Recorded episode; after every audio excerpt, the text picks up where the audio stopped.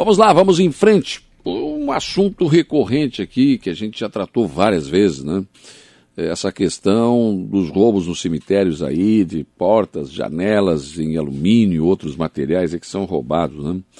E agora, claro que o cemitério tem muro, né?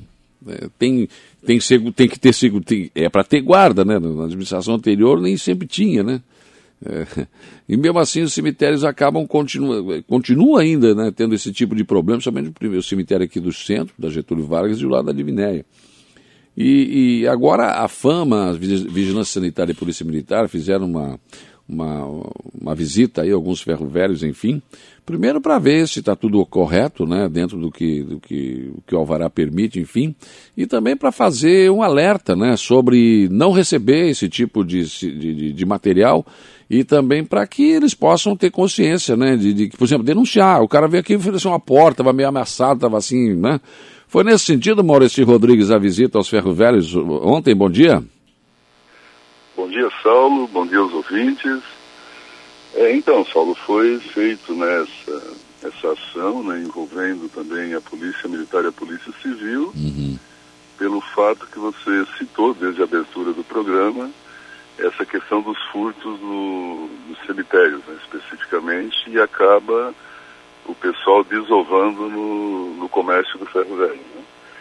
É, esse é um aspecto, né, esse aspecto de receptação, receptação de, de furto, ele então é mais com o pessoal que foi, é, os policiais mesmo, né? Sim. A nossa parte, por exemplo, da fama, né, que a gente acompanhou, é justamente para verificar a, a, licença dos estabelecimentos, porque o comércio de ferro velho, já diz o nome ferro velho, né? É. É, recebe todos os materiais que é utilizado em mais, é, nos mais variados produtos e se não for adequadamente armazenado enquanto eles não, não entregam para os, os seus compradores é, a nível é, de, de indústria, de atacado, né? ele se não tiver armazenado adequadamente, ele também contamina o meio ambiente. Isso claro. é um fato. Então, ah, o estabelecimento precisa da licença ambiental. Para você ter uma ideia, os sete estabelecimentos visitados ontem pela manhã, nenhum deles tinha licença ambiental. Então, uhum. o que, que, a gente fez? É, a gente fez uma notificação, que é bom deixar bem claro para o ouvinte, também para os empresários, que a notificação não é uma autuação, não claro. foi uma multa. É.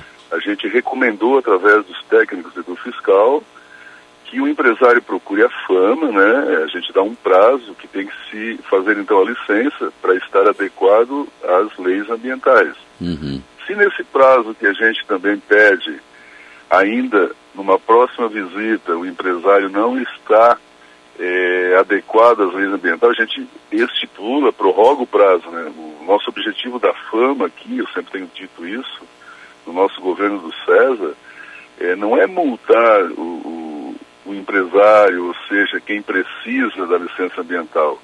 O nosso objetivo é orientar, é fornecer a licença, né? Esse é o nosso objetivo. Então, foi nesses termos que a gente trabalhou. Agora, na questão dos furtos que você levantou, Saulo, é assim, eu tenho uma, uma opinião pessoal sobre isso, né? claro. né? que é, é simples quem compra o produto né, tem que saber a origem, a procedência, simples assim. É. Faz um cadastro, vê, a nossa cidade não é tão grande assim. Né? Foi o que a gente sempre falou, né, Maurício? A gente já conversou sobre isso, já falei várias vezes aqui. Olha, é, se o cara rouba é porque ele tem para quem vender. E aí quem vê, quem compra o roubo, ele é receptador, ele é criminoso também, ele comete um crime. Né? Se eu recebo uma porta lá toda quebrada, não sei o quê, o cara não é possível, tem que explicar por que, que ele. Eh, porque que a porta está assim, porque ele arrancou, né? Então acho que por aí a gente pode começar a inibir esse tipo de situação, né? Exatamente. Eu vou até te citar um exemplo no meu ramo, que é um produto muito mais valioso, né? Eu estou, estamos aí há mais de 35 anos no ramo de ótica e joalheria, é. e é muito comum as pessoas ir oferecer ouro velho para vender, porque o ouro você desmancha e faz uma nova joia. É. Então, o que, que nós nunca tivemos problema nenhum de envolvimento com denúncia de ter comprado alguma peça antiga furtada. Por quê? A pessoa que vai vender, primeiro que a gente procura comprar primeiro ponto, de quem já é conhecido. Claro. Né?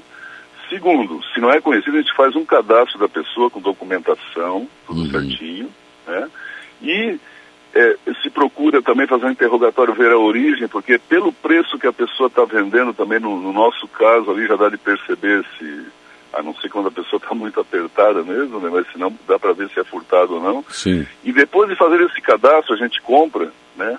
Mas se compra com muito critério e se deixa a documentação da pessoa todo o cadastro dela e a peça guardada por no mínimo 30 dias. Porque se aparecer alguma denúncia, a gente está, está aqui a documentação da pessoa, Sim. ele trouxe aqui, nós compramos, a peça está aqui. Então acho que são critérios, claro que no, no caso do ferro velho é diferente, né? Porque são peças de menos valor, mas eu acho que um, um, cadastro da pessoa, à medida que tu vai fazer um cadastro dela para saber de quem comprou, se é peça furtada, a pessoa já não vai querer vender. Ela já vai ficar com medo, com receio. É verdade. É esse o cuidado que o empresário deve ter, né? O consciente, pelo menos, né? Exatamente, né? Tem que ter essa consciência de que a gente depende da sociedade organizada, principalmente a empresarial, para que a gente possa coibir algum tipo de ação que esteja fora da lei. É. Então, é, se depende muito dessa consciência é, do empresário, né? Porque ele também acaba tendo vantagens com isso. Porque, por exemplo, eu não sei qual é a quantia exata que nós temos no segmento de, de ferro velho, desses materiais recicláveis que são uhum. comprados, né? Não sei o número ainda exato. Mas aquele que está dentro da lei, que tem a licença ambiental, né? E que está fazendo certo, ele acaba tendo desvantagem né, com aqueles que estão fazendo é. de qualquer jeito, que compram peças que não têm origem, que não têm licença. Então, por isso que essa ação é importante. É importante a regulamentação de todos, para que todos trabalhem igualitariamente dentro da lei e todos tenham o seu lucro de forma honesta. Esse é o objetivo. Claro. Eu não sabia, por exemplo, que o ferro velho tinha que ter licença ambiental, viu? Novidade para mim.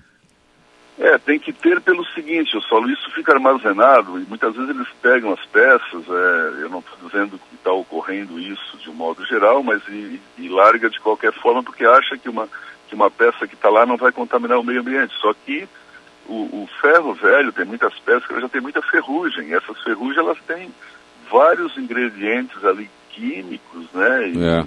de todo tipo de, de metais pesados que contaminam o meio ambiente.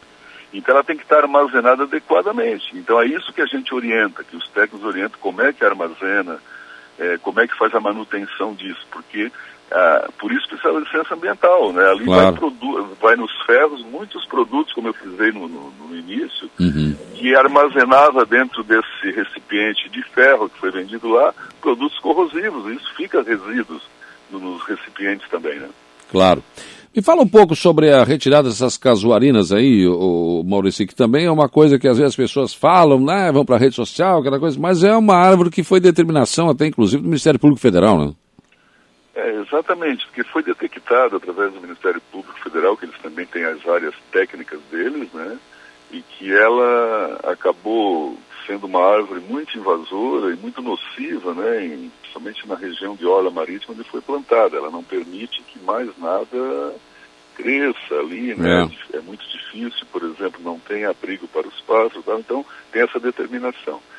Bom, o que que ocorre? É claro que na, na principalmente na nossa orla aqui tem bastante já, né? E nos tamanhos assim bem bem crescida, né? E ela, claro, se você olhar principalmente à distância, ela te dá um visual é, de natureza exuberante, né? O é. verde junto com, com, com, aquela parte da orla, né? Mas na verdade ela precisa ser extraída. Então o que que ocorre? Ambientalmente é o seguinte: e é, mesmo na orla e região urbana não precisa nem de licença ambiental para extrair, para acompanhar, né? Aí quando é em região que não é urbana, aí sim, tem que ter um acompanhamento, porque pode ter algumas restingas em volta e tal e aí a gente precisa orientar nessa parte para não cometer nenhum dano. Né? E precisa realmente ter também uma licença ambiental da fama para o corte, em caso que não seja em região urbana. Tá certo.